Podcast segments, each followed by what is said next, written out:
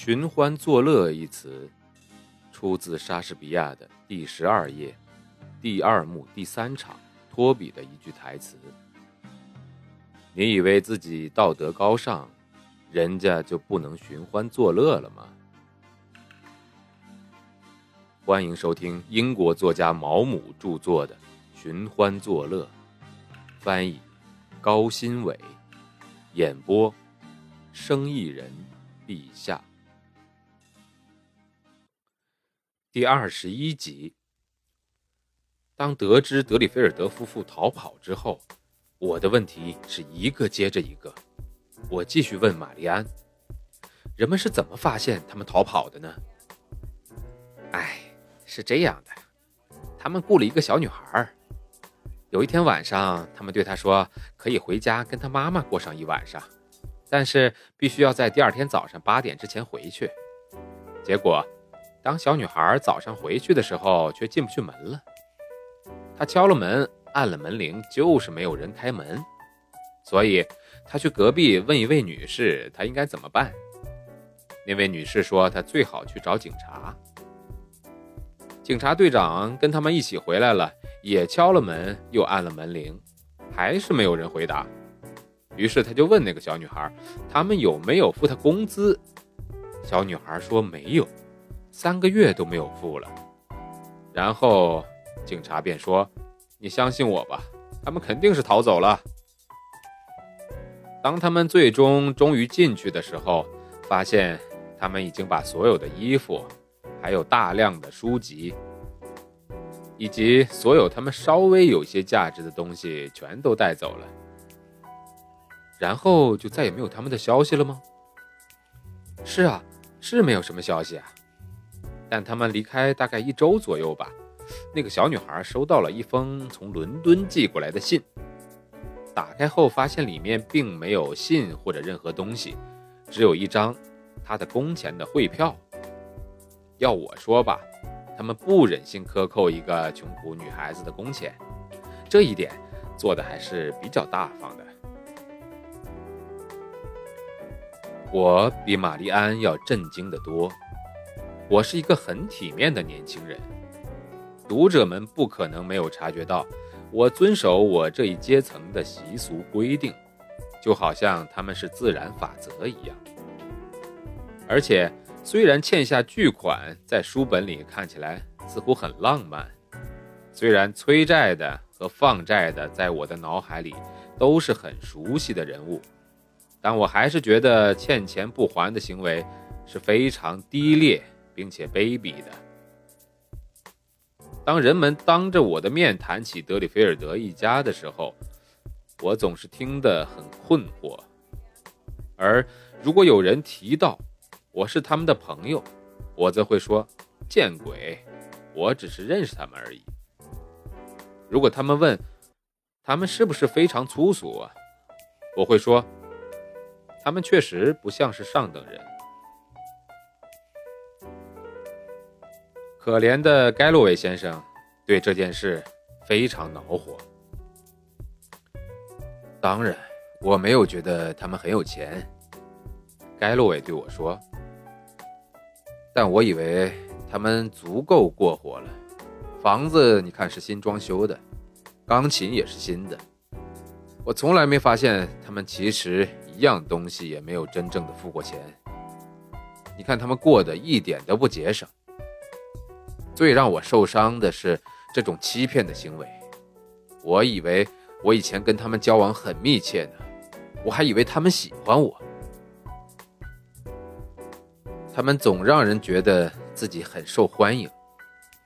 你可能不会相信，但我上次见他们的时候，他们跟我握手告别。德里菲尔德夫人还让我第二天过去。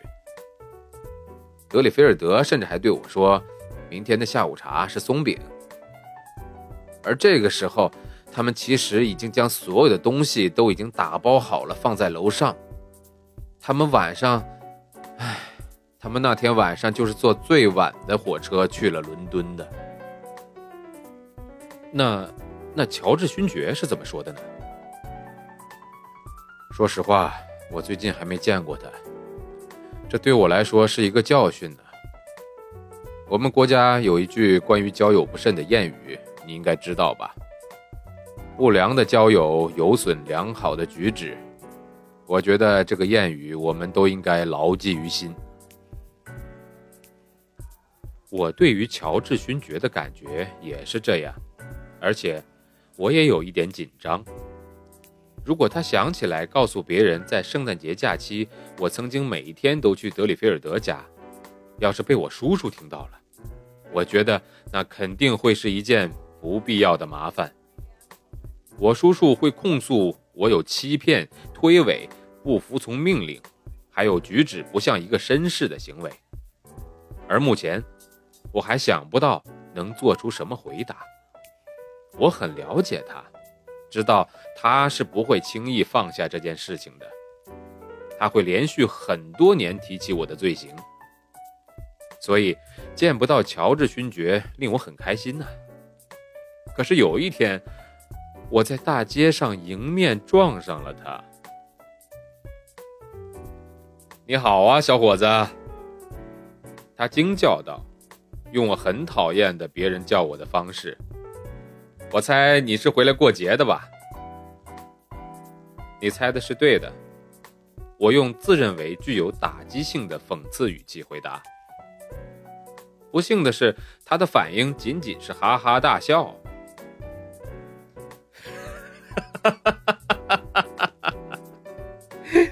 你可真是话里带刺儿啊！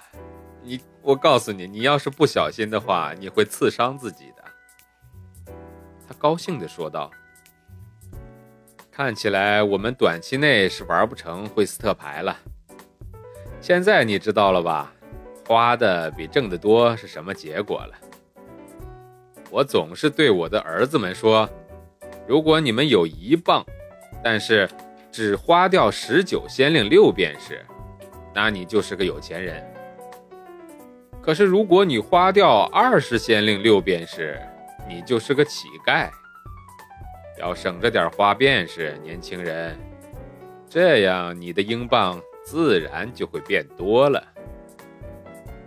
可尽管乔治勋爵这样说，他的语气里完全没有不赞成的意味，倒像是一连串的笑声，好像他心里其实是在嘲笑那些受人尊敬的至理名言。他们说。是你帮他们逃走的？我问他。我？他的脸上显露出一种极度的惊讶，但是眼睛里却闪着一种狡黠的欢笑。我为什么呢？当他们来告诉我德里菲尔德一家逃走了的时候，我都惊呆了。他们还欠我四英镑十七先令六便士的煤钱呢。我们都被骗了，我们都是受害者，甚至可怜的盖洛韦，哎，他都没有吃到过他们做的松饼。我从来都没有觉得乔治勋爵这么厚颜无耻过。我本想说一些让他无言反驳的话，但后来想了想，算了。于是我说我要走了，朝他简单的点点头。便离开了。本章节演播完了，欢迎您的订阅。